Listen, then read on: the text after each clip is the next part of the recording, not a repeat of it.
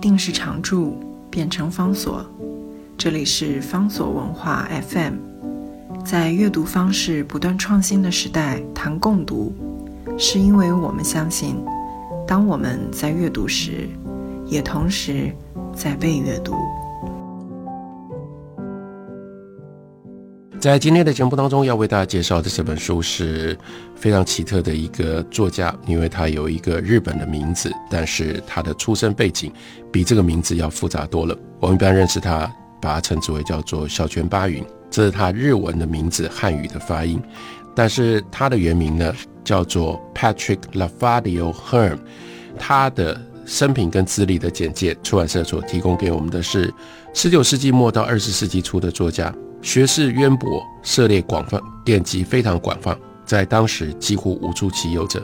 他精通英文、法文、希腊文、拉丁文、西班牙文、希伯来语等等，所以他的翻译介绍的作品也非常非常多。他是一八五零年出生在希腊艾欧尼亚群岛当中的 Lucadia 这个岛上，但是他还不完全是一个希腊人。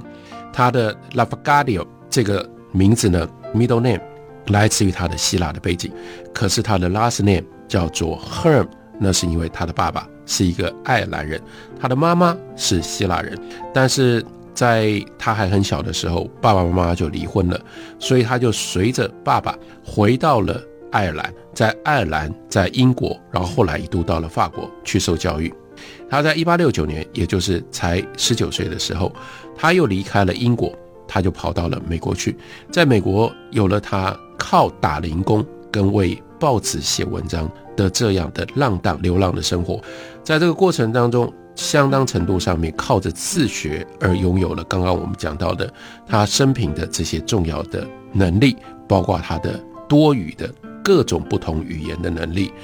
但下一个阶段，他人生的另外一个重要的转泪点跟开展，那是到了。一八九零年，一八九零年，他到了东方，他跑到日本去。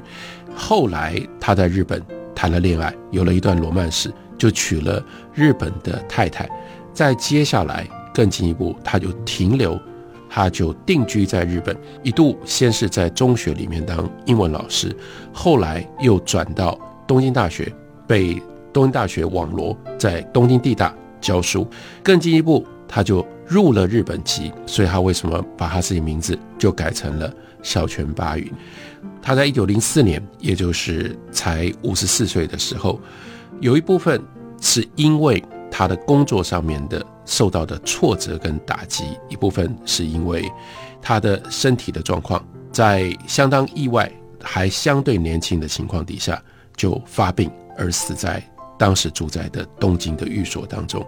这个所谓。工作上面所产生的变化，其实是牵涉到这个时候到了日本明治维新的末期，明治维新早期，日本政府的基本的态度、基本的立场，包括受到了当时的英国公使给予他们的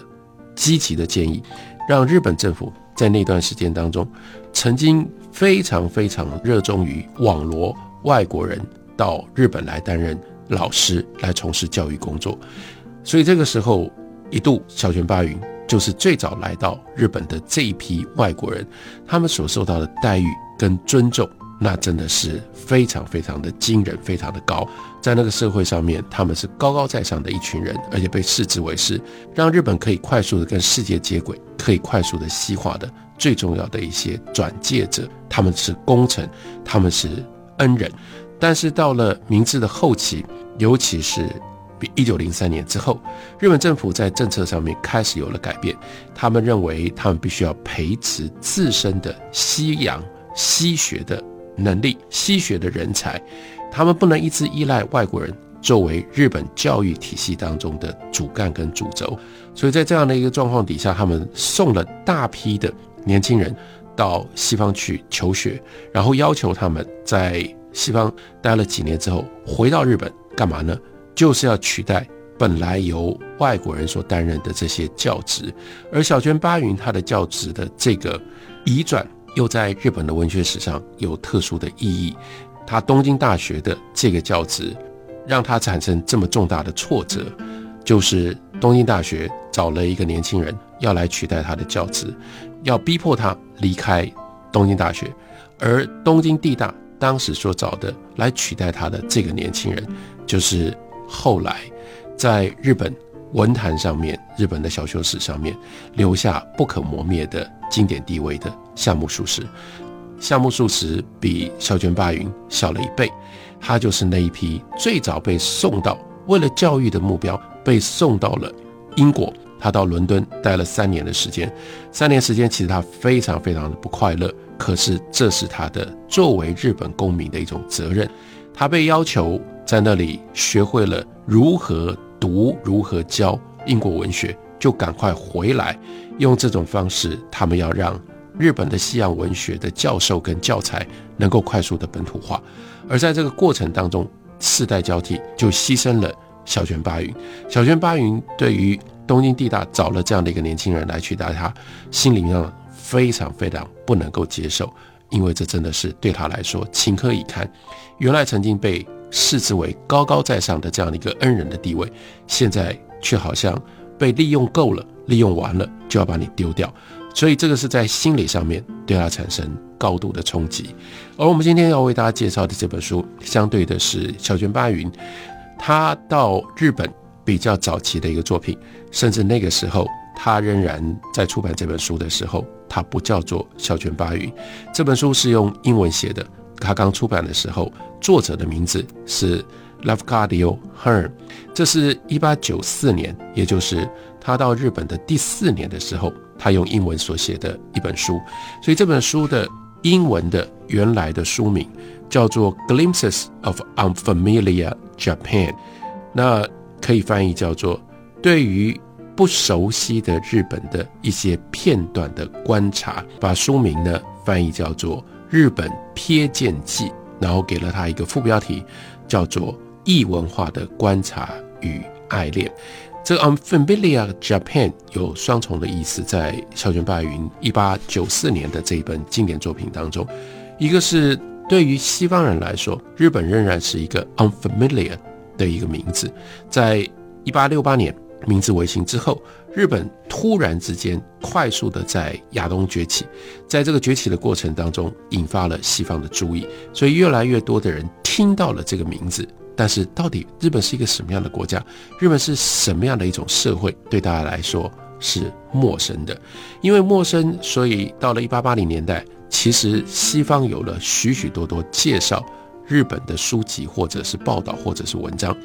但是，乔泉八云因为他在日本待了四年的时间，所以他书里面也就特别要强调，他要记录，他要让西方英语的读者读到的是。一般草草的、表面的这种表层的介绍的报道所看不到的生活上面，或者是更内在的一种日本的印象。这种日本的印象最关键的一件事情，那个 unfamiliar 的部分，是因为如果你保持着单纯是西洋西化的观念来看日本，你所看不到的这一面。所以在序言里面。小泉八云他就特别的说：“他说要熟知这样一个不可思议的国家，先要告诉大家，告诉英语世界的读者，日本是一个不可思议的国家，没有你想象的那么容易可以可以了解，可以知道。光是已经花了四年的时间居住在日本，对于小泉八云，对于何人慈来说，他都认为远远不够来了解、来认识这样一个。”不可思议的国家，然后这个不可思议的国家最难让西洋读者认识跟理解的，其实是他的民间信仰，特别是从佛教衍生出来的想法，还有奇异的一些迷信，这些连新的日本知识阶层都不愿意接受。这些已经西化的日本人，在 Patrick Hearns 就是小泉八影的眼中看起来。他们有一种特征，就是对于抽象性、一般概念还有哲学性的思考不表关心。除了这个之外，他们在知性的方面已经可以跟有教养的巴黎人或者是波士顿人平起平坐。今天，也就是他讲的1894年时候，日本知识阶层对于超自然事物